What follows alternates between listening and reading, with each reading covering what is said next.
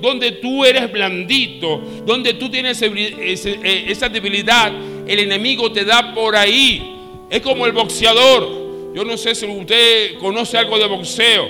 Usted está boxeando y cuando usted descubre que, eh, que, que un golpe en la costilla, el hombre hace así, ¡ay! usted dice, ahí hay que darle. Y empieza a darle y darle. No hay otro sitio donde te dé, sino en el mismo lugar te da, te da y te da hasta derribarte.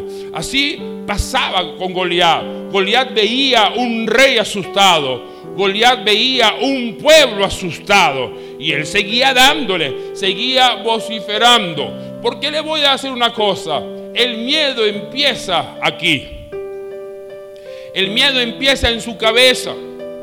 Me contaba mi esposa eh, que, que estuve viendo un programa por televisión y una mujer que era muy, muy tímida, con mucho pánico, muchas cosas, le salió un tumor en un sitio en el cerebro y, y ese tumor le presionaba un lugar que le cambió su personalidad. Entonces de una mujer tímida, eh, media quedada, eh, eh, ella se transformó y hablaba delante de la gente sin miedo, o sea, perdió el miedo, el pánico total. ¿Está viendo? Así son muchos de nosotros, así vemos muchos, que por miedo no nos atrevemos a hacer cosas. Y como no nos, no nos atrevemos a hacer cosas, simplemente no conquistamos, no logramos. Muchos de nosotros, muchos del pueblo de Dios, muchos de los venezolanos están quedados en el aparato porque hay una crisis que lo tiene amedrentado, lo tiene asustado lo tienen temblando. Si eso pasa en los hombres, en las mujeres pasan más y me disculpa. Le da pena un micrófono, le da pena hablar, porque quizás desde pequeña te dijeron que no hablara, que te callara y creciste con ese pánico, creciste con ese miedo. Pero hoy vengo a tratar de decirle no solamente a las mujeres, sino a los jóvenes y también a los hombres, que el problema de que tú no has conquistado más allá de lo que tienes es por tu cabeza. Un día le dije a alguien, en estos días, no voy a decir quién, dije, eh, le dije, estoy feliz porque Dios está haciendo algo nuevo. Y son de ese tipo de personas que siempre buscan refutar algo. Tú le dices, este blanco, y dice, sí, blanco, pero ay, ay, sí, eso tiene un sucio, no es blanco. O sea, siempre está buscando algo, o sea, contradecirte en algo de lo que tú dices. Y él me dice, Dios siempre hace algo. Y yo, amén. Pero él me lo decía no para, para animarme, sino para... Porque yo dije, si yo hubiera dicho, conchale, Dios, Dios, Dios, Dios no hace nada, entonces Él dirá algo para contradecirme, porque yo lo conozco, ¿no? Oiga, yo quiero llegar a anciano. Yo quiero llegar a un hombre viejo, pero con sueños de, cosas nuevas, pero productivas.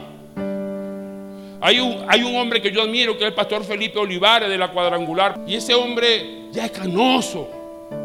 El pastor Benito Castellano, un hombre que, tuvo un problema por ahí, lo jubilaron el hombre no aceptó la jubilación y fue, fundó una iglesia en, Rubio. Y antes de morirse, fundó una iglesia. La iglesia ya tenía 200 personas antes de morirse. Tú estás viviendo todo el tiempo del pasado, de tus glorias pasadas. Era, mi mamá ya estaba vieja, mi mamá ya estaba gordita y todo eso. Entonces le preguntaba a Francis, ay, eh, suegra, que tal cosa, Carmen. Y le dice que tal cosa. Entonces mi mamá decía, sí, mi amor, yo fui bella, yo fui linda. Y tenía un carnet del Club Táchira eh, allá en Caracas, y, un carnet de hace 50 mil años atrás, viejísimo. Y ella siempre sacaba el carnet. Yo decía, mamá, pero ese carnet ya, eso fue muchos años. Y enséñame un carnet nuevo. Así hay muchos cristianos enseñando un carnet vencido de hace muchos años porque no han conquistado nada nuevo. Hay que conquistar cosas nuevas. Y mire, dice, aquel paladín, ¿no? Eh, eh, Goliat, el filisteo de Gad, salió de entre la fila de los filisteos y habló. ¿Y qué? Y habló. Ten cuidado, ten cuidado con lo que escucha. Ya vamos a hablar de eso. Habló las mismas palabras. ¿Habló qué? Diría allá en mi pueblo la misma varilla. Todos los días lo mismo, Siempre lo mismo. Así es el diablo. El diablo no se puede renovar. El diablo es el mismo. Mire, cuando usted que tiene que estar pendiente en el espíritu, cuando usted conoce un espíritu, cuando lo vuelves a ver, ya tú sabes cómo va a actuar ese espíritu. Y aunque tú como aunque uno como pastor le da ventaja a ese espíritu o a esa persona para que se libere de ese espíritu, ya tú sabes cuáles son las acciones. ¿A cuánto le da oportunidades aquí? Dos, tres, cuatro veces. Y siempre hacen lo mismo. No cambian. Siguen siendo lo mismo. Siguen lo mismo. No puede ser. Si, si tú, como yo dije que no iba a hablar mucho de mí, pero yo pudiera utilizar estos minutos que me quedan para predicar, hablarte todo lo que yo logré la semana pasada. ¿Qué lograste tú la semana pasada? Dime. ¿Qué conquistaste? Yo te puedo decir todo, pero no lo voy a decir porque no es la idea. Tengo que hablar de Jesucristo, no de mí. Y, y él habló. ¿Y quién la oyó? David oyó, diga conmigo, David oyó. Y todos los varones de Israel que veían a aquel hombre que hacían, huían de su presencia y tenían gran temor. No estoy diciendo que todos, ojo, no estoy diciendo que todos, pero ¿cuántos están huyendo sin necesidad de Venezuela? Uno sí, no estoy diciendo que no. Si usted está orando por irse, si Dios le abre, bueno, usted verá lo que va a hacer. Pero hay gente que tiene casa, hay gente que tiene ropa, hay gente que tiene carro y hay gente que come todos los días y se quieren ir. ¿Para qué? Y tú le dices, ¿para qué te quieres ir? Bueno, pastor, para, para, para. ¿Tienes casa? Sí. ¿Tienes carro? Sí. ¿Tienes comida? Sí. ¿Tienes ropa? Sí. ¿Tienes mujer? Sí. Entonces, ¿qué quieres? ¿Para qué te quieres ir? Pastor, es que la situación está difícil, pero ¿para quién? ¿Para ti? No. Lo que pasa es que quiere tener carros de marca, zapatos de marca y la ambición de tener lujo te vuelve loco. Todos, todas las personas tienen sueños grandes. Bueno, unas dejaron que se lo quitaran. Hay gente aquí que ha permitido que el diablo le quite sus sueños. Pero otras creemos que aunque el diablo se levante a decirme que no lo voy a lograr, yo digo que sí lo voy a lograr. Porque es para la gloria de Dios, es para Dios.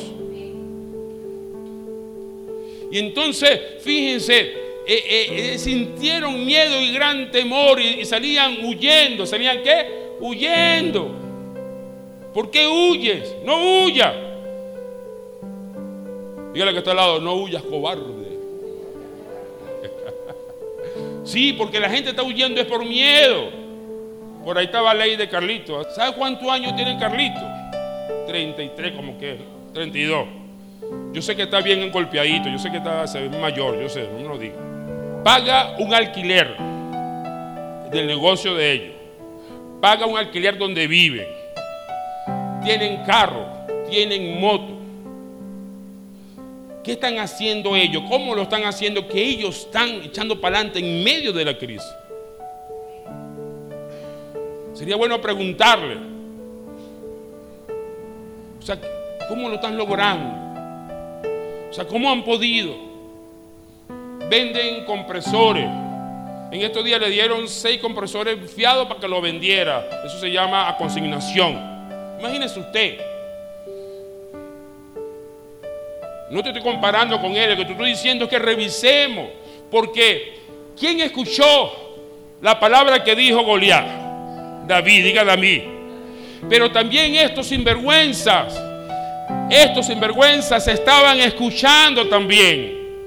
Estos sinvergüenzas eran soldados entrenados del pueblo de Israel un pueblo conquistador, un pueblo de lucha, un pueblo respaldado por el Dios mismo que lo había escogido para que ellos conquistaran.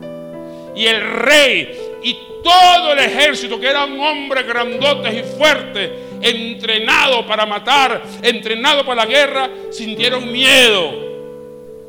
Por cierto, los romanos la guardia que pusieron en la tumba de Jesús, cuando vino el ángel y hubo aquel terremoto, los tipos casi decían, temblaron y, y quedaron como muertos, decía la Biblia. Quedaron como muertos. Y llegó el ángel y le dijo a las mujeres, no teman. Las mujeres le dijeron, no teman. Y aquí estaban los romanos, tipo con espada, tipo con lanza, tipo entrenado para la pelear, todo asustado, con miedo. Y las mujeres Dios le dijo, no teman.